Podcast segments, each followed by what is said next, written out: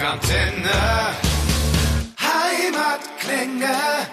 Rockantenne Heimatklänge, der Podcast. Interviews mit den rockenden Bands von daheim. Hallo und herzlich willkommen zurück bei den Rockantenne Heimatklängen. Schön, dass ihr wieder mit dabei seid. Und heute haben wir am Telefon einen richtigen Nordisch-Jung, den Erik Kohn. Freut mich, dass du dir heute die Zeit genommen hast, mit uns ein bisschen zu reden. Jetzt muss ich gleich vorneweg doch mal fragen. Eigentlich bürgerlichen Namens heißt du ja Daniel. Und Richtig. bei Smokeblow war dann dein Künstlername Jack Letton. Jetzt ist es Erik Cohn. Wie soll ich dich denn jetzt am besten nennen? Daniel, Erik? Ach, nämlich am besten Erik. Ja, Okay. ja, das ist jetzt ja alles für, für Okay. Erik hier. Warum eigentlich Genau. überhaupt dann ein Pseudonym? Warum nicht einfach als Daniel Geiger Musik machen? Ach, Daniel Geiger klingt irgendwie nicht so spannend. Ich wollte da einfach ein bisschen was haben, was so ein bisschen mehr, ein bisschen knalliger kommt, ein bisschen cooler um die Ecke kommt. Deshalb Erik Kohn. Der Künstlername hat ja, hast du ja sehr bewusst auch so gewählt, Erik Kohn, oder? Der hat auch für dich eine Bedeutung. Genau, das ist einerseits dieses Nordische durch das, durch das Erik und Kohn, das ist da, ähm, das ist ja ein Name, der in, im israelischen Bereich sehr gebräuchlich ist, dass ich da aus der Vergangenheit, aus, aus der buckligen Verwandtschaft da so ein bisschen Verbindungen habe. Und daher kommt das. Gab's das bei Jack Letton auch oder war das wirklich so, dass du gesagt hast, der klingt einfach cool? Nee, Jack Letton, das wurde mir äh, quasi zugewiesen, der Name.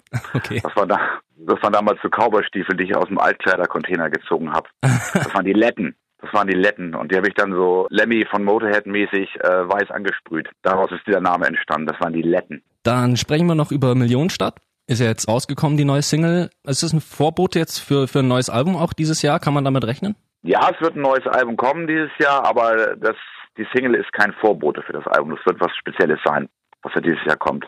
Ah, also praktisch die, äh, die Single Millionenstadt war jetzt ein kleiner Teaser für was anderes als das neue Album, oder wie? Genau. Das ist schon mal so ein Startschuss für das übernächste quasi, aber jetzt kommt erstmal was anderes, ähm, was Dreckiges.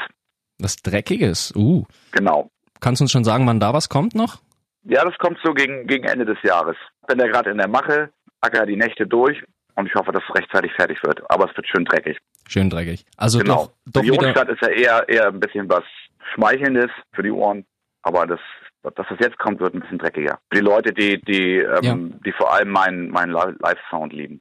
Also eher wieder Richtung ältere Sachen, was du bei, vielleicht mit Smokeblow gemacht hast, weil du ja mit den Eric Cohn Sachen auch dann eher ein bisschen sanfter geworden bist, wird's einfach wieder härter, genau, es oder? wird, es, wird sozusagen so ein, so ein Bindeglied sein zwischen den älteren Smokeblow-Sachen und den äh, jetzigen Erik-Sachen. Okay. Aber lasst euch überraschen. Es wird auf jeden Fall, glaube ich, ganz, ganz spannend, was dabei rauskommt.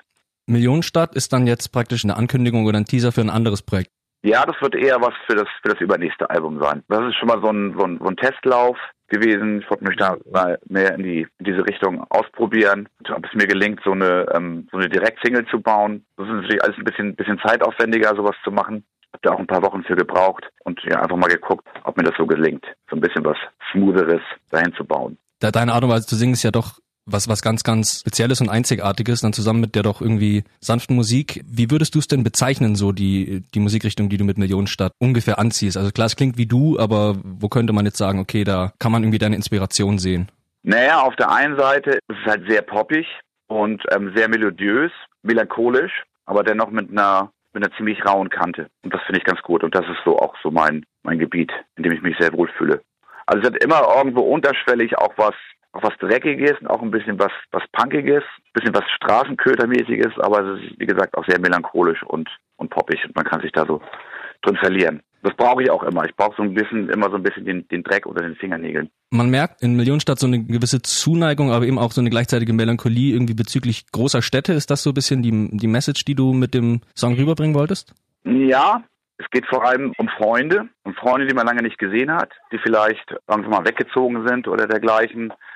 Oder man sieht sich halt einfach nicht mehr so oft.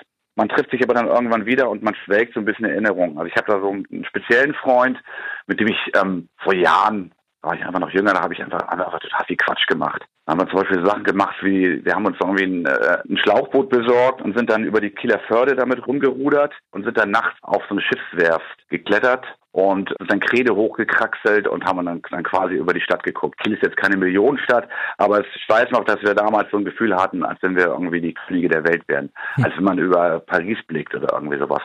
Also es war ziemlich weit oben, auch ziemlich gefährlich, auch nicht zur Nachahmung empfohlen. Aber ähm, es geht halt vor allem in dem Lied um die Erinnerung, die ich mit diesem ganz speziellen Freund hatte. Also wir haben da halt eine ganze Menge, eine ganze Menge Quatsch gemacht und ähm, verrückte Sachen erlebt. Du kommst ja auch auf Tour noch dieses Jahr, äh, solo, dann ab Ende ja. des Jahres bis auch Frühjahr nächstes Jahr, ne? Genau. Kommst aber auch mit Smoke Blow nach München im November, oder? Ja, genau. Nach München kommen wir auch. Genau, ihr habt ja äh, letztes Jahr da mit Demolition Room so eine Art Live-Best-of-Album rausgebracht und ja. spielt ja jetzt auch hauptsächlich live vereinzelt noch zusammen. Soll es dabei bei diesem Modus bleiben oder hast du, habt ihr irgendwie noch ein Auge auf mehr, was dieses Projekt angeht oder ist da wirklich jetzt so der Modus und alle sind damit zufrieden? Also haben wir eigentlich alles, alles gesagt mit dem Projekt. Also wir haben unsere Platten gemacht.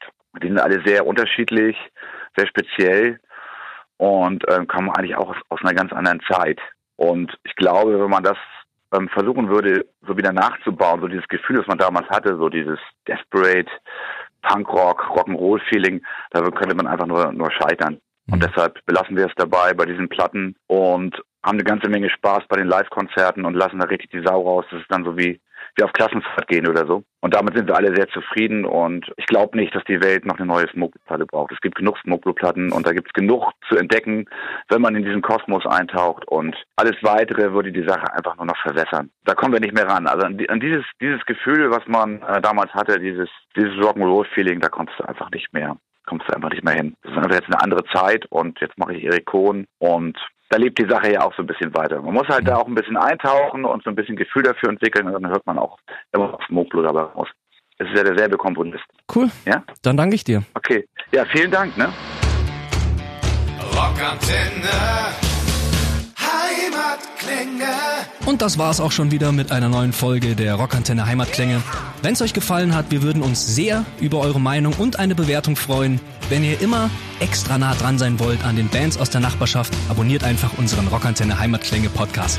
Das komplette Rockantenne Podcast Universum findet ihr übrigens auch ganz einfach auf rockantenne.de slash podcast. Wir sagen an dieser Stelle Danke und bis zum nächsten Mal. Keep on rockin'.